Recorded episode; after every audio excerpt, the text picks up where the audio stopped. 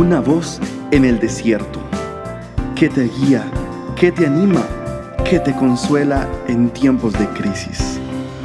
Su dulce voz te da aliento de vida.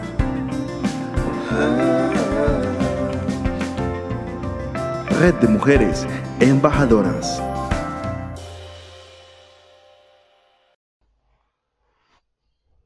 Bienvenidas, queridas embajadoras, con ustedes su pastora y amiga Victoria Jurado.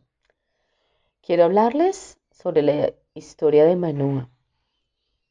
Por fin llegó el tiempo en que esta preciosa mujer se embarazó. Esta preciosa flor es la flor de la maternidad. Esta flor tardó en llegar y nos regocijamos con esta mujer, quien era estéril. Era la esposa de Manoa. Por fin puede usar otra frase para describir esta mujer encantadora, madre de Sansón. Esta noble mujer vivió su vida a la sombra de dos hombres del pueblo de Dios, su esposo Manoa y su hermoso y famoso hijo Sansón. Sansón fue un juez del pueblo de Dios. Era conocido por ser el hombre más fuerte que jamás haya vivido sobre la tierra. Esposa, madre, y parece que fue suficiente para su felicidad y su sentido de plenitud. ¿No te alegres de que la Biblia pinte un cuadro así de positivo sobre la crianza de los hijos? De él aprendemos estas verdades divinas sobre ser mamás. Los hijos son herencia del Señor. El fruto del vientre es una recompensa de Dios. A la mujer estéril, Dios le da un hogar y le concede la dicha de ser madre. La Biblia también les ofrece consejos a los padres para criar a los hijos y les da algunas perlas de sabiduría.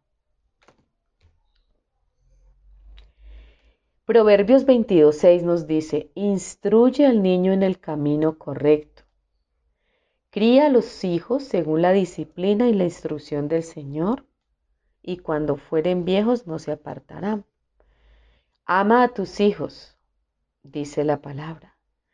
La Biblia nos asegura en el Salmo 127.3 que los hijos son herencia del Señor y que el fruto del vientre es una recompensa de Dios para las madres.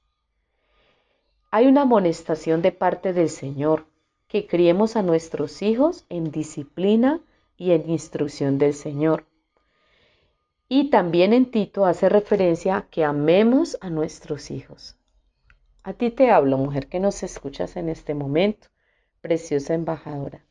Si eres mamá, tienes un llamado elevado y noble, una responsabilidad trascendental, pues Dios te está confiando sus preciados hijos, sus creaciones especiales a ti. Ora, ora diariamente al Señor por tus hijos. Enséñales la palabra de Dios con diligencia. Sé ejemplo de Jesús y adoren juntos con regularidad. Es lo que debemos hacer y formar esos tesoros inapreciables que Dios nos ha dado, esos baluartes preciosos que Dios nos ha entregado para edificación y construcción. Dios te bendiga, Dios te bendiga, preciosa embajadora. Nos puedes ubicar en nuestra website embajadoras.org y en nuestras redes sociales, Facebook e Instagram. Bendiciones.